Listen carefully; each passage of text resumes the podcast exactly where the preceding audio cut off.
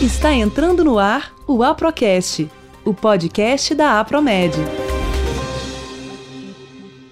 Olá, eu sou a Kelly Hobbs, sou psiquiatra, docente e coordenadora da Apromed. Olá, eu sou a Samara Cassimiro, sou médica dermatologista, coordenadora do curso preparatório para a prova de título de especialista da Promed.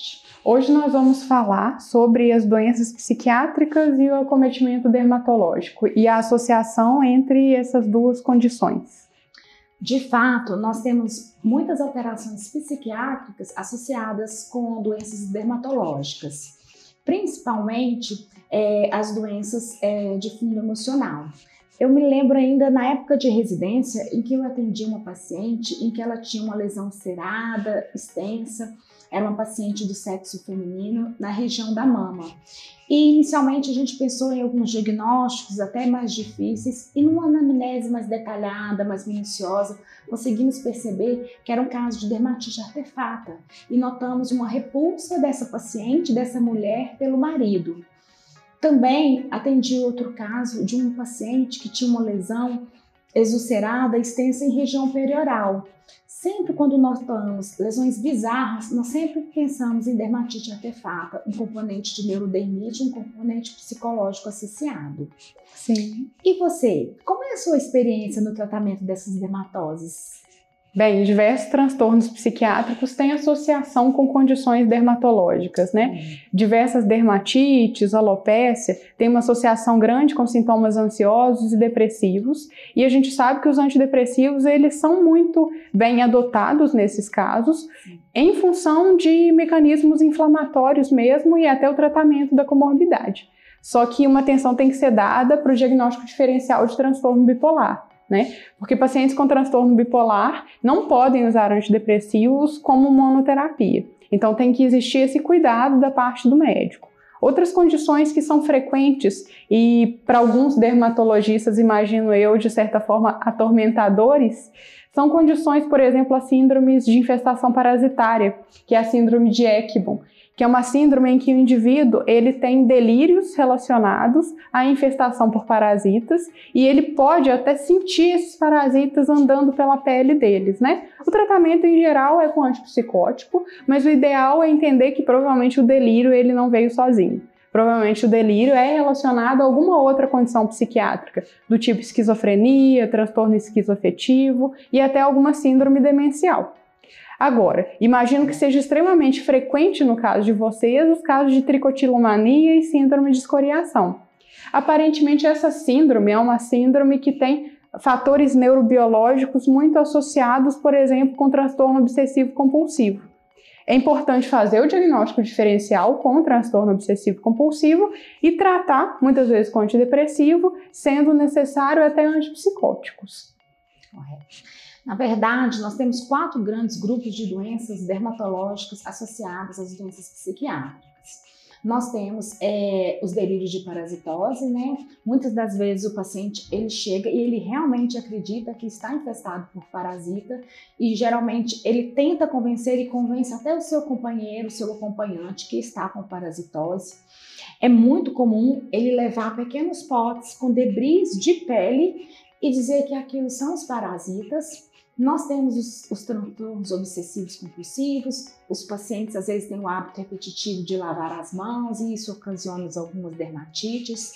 Nós temos alguns distúrbios somatoformes que o paciente se queixa de prurido e também temos é, as lesões neurológicas, é, pacientes associados com acne escoriada, é, o paciente às vezes ele faz uma queilite por ansiedade, por estresse, que faz diagnóstico diferencial com uma queilite aquitínica. Então, nós temos diversas doenças em comum. Sim, sim. Uma condição que me chama muita atenção nas doenças que nós compartilhamos é o transtorno dismórfico corporal, que pode ser muito bem confundido com vaidade excessiva. Na sua opinião, qual que é a diferença entre o transtorno dismórfico corporal e uma simples vaidade? É, nós conseguimos perceber muito isso no consultório. É, a paciente que ela tem uma vaidade excessiva, geralmente ela gosta do procedimento, principalmente se houver elogio de terceiros. Já a paciente que ela tem um transtorno dismórfico corporal, ela nunca está satisfeita com, com o tratamento, ela sempre vê outros defeitos e ela nunca se sente realizada. Essa é a grande diferença. Sim, sim. E isso me preocupa muito, porque hoje os procedimentos estéticos são amplamente adotados, né? E me preocupa porque eu acredito que o profissional que deve realizar o procedimento estético tem que ser alguém que tem um conhecimento específico na área de dermatologia e uma capacidade de rastrear os quadros psiquiátricos.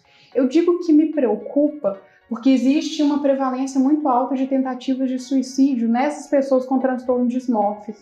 E parece que quanto mais procedimentos são feitos, maior a chance de tentativa de suicídio, porque aumenta a frustração. Né? Então, é, eu admiro muito, na verdade, a prática adequada dos procedimentos estéticos, né? sendo o dermatologista realizando o procedimento, com um rastreio adequado do transtorno dismórfico. Na sua prática, como é feito o procedimento? Você usa termo de consentimento? Como é isso? É, na verdade, essa é uma questão muito importante de ter sido abordada. É, a gente faz, além de uma anamnese minuciosa, a gente usa o termo de consentimento livre esclarecido.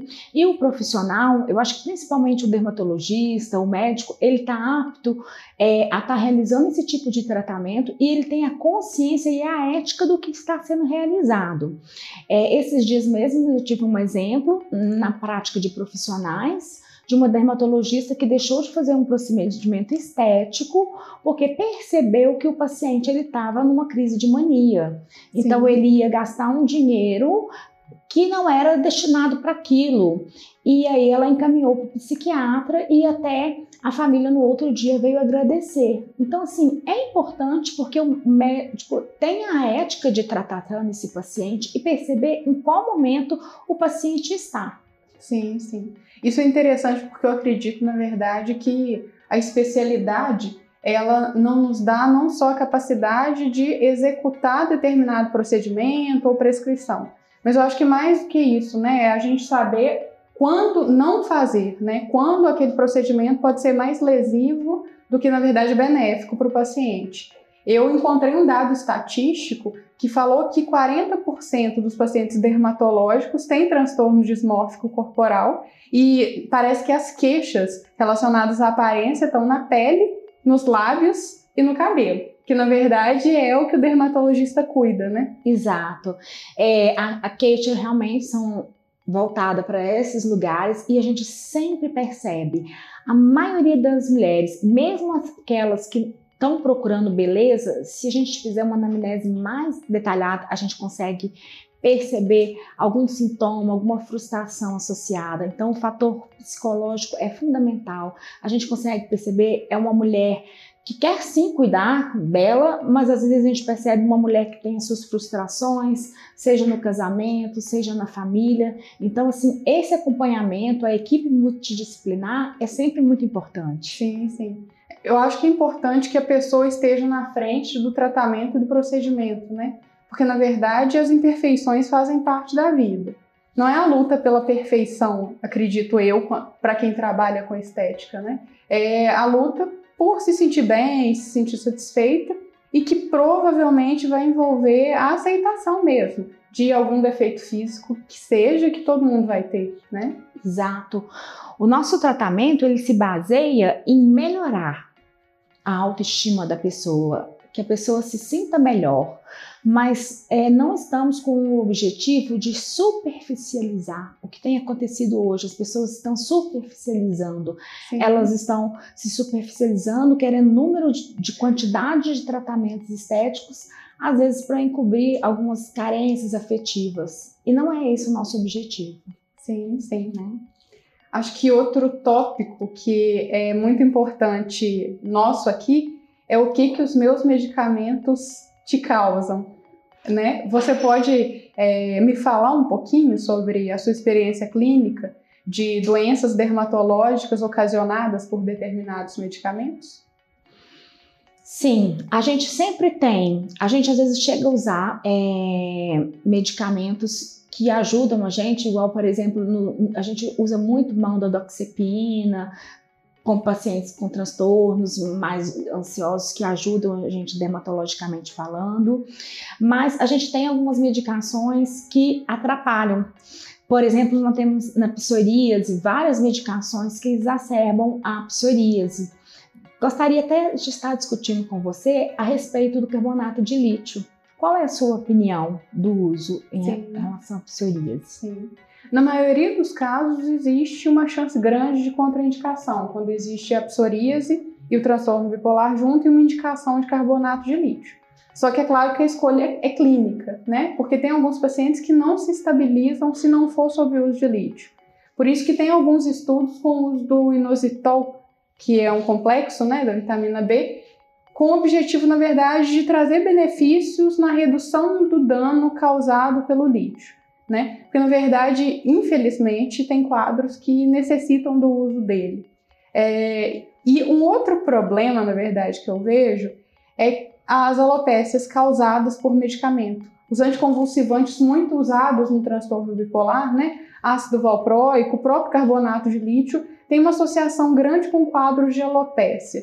Na sua prática, o que você recomenda nesses casos? É, na verdade, a gente tem uma grande dificuldade porque várias medicações dessas fazem quadro de eflúvio e às vezes são difícil o controle para a gente também, e principalmente o fenobarbital que faz uma hipertricose. E aí o paciente às vezes não vai poder estar, tá, não estar fazendo uso dessa medicação. A gente indica associação de laser, mas às vezes esses pelos retornam. A gente tem uma dificuldade terapêutica nessas questões. Sim, sim. É, na minha prática, na verdade, Alguns clínicos me recomendaram o uso de um combinado de suplementos de minerais e tudo mais. Na sua prática, qual que é a sua opinião a respeito disso? Você acha eficaz? Sim, é muito eficaz e ajuda bastante no tratamento. Na verdade, o que a gente tem que estar atento é de estar suprindo as deficiências nutricionais daquele paciente, independente do quadro psiquiátrico, a gente tem que estar observando se essas drogas estão fazendo por exemplo, a queda capilar. E uma outra coisa importante observar que, independente da medicação ou não, às vezes o próprio quadro é, depressivo, quadro de ansiedade, faz a queda por si só. E essa queda só vai estar melhorando após 3, 4, 6 meses depois da retirada do transtorno, seja do transtorno é, depressivo, do transtorno ansioso, mas com certeza essas vitaminas, esses minerais, esses complementos ajudam e muito. A gente tem muita utilização com resultados positivos com o silício. Hoje a gente já consegue perceber que não só os nutrientes para nutrir essa papila dérmica é importante, mas é importante também a ancoragem desse fio. Então, assim, o colágeno, a produção do colágeno é importante para o cabelo. Então, os benefícios realmente existem com o suplemento de minerais. Sim, sim. Eu acredito que o trabalho em conjunto, né, dermatologia e psiquiatria, é um trabalho necessário, né? A equipe multidisciplinar, em geral, ela é, é muito bem recomendada em muitos casos, tanto da psiquiatria quanto da dermatologia. E eu acredito que o que a gente precisa, na verdade, é sermos especialistas cada vez mais capacitados e abertos para discussão, né? Com certeza, a equipe multidisciplinar tem que estar trabalhando em conjunto. Bom, é isso que a gente gostaria de deixar para vocês no recado de hoje e a gente convida vocês, alunos, a estarem participando do nosso curso preparatório para o TED da Promed. Teremos outros momentos especiais como esse, não é, Kelly? E gostaríamos de convidar vocês, alunos, para estarem participando do nosso grupo preparatório para a prova de título de especialista. Sejam bem-vindos. Foi um grande prazer participar dessa discussão. Todos são muito bem-vindos. Você, aluno médico, para o nosso curso preparatório para a prova de título de psiquiatria e de dermatologia. Estamos esperando vocês. Você ouviu a Procast? Acesse apromed.com.br.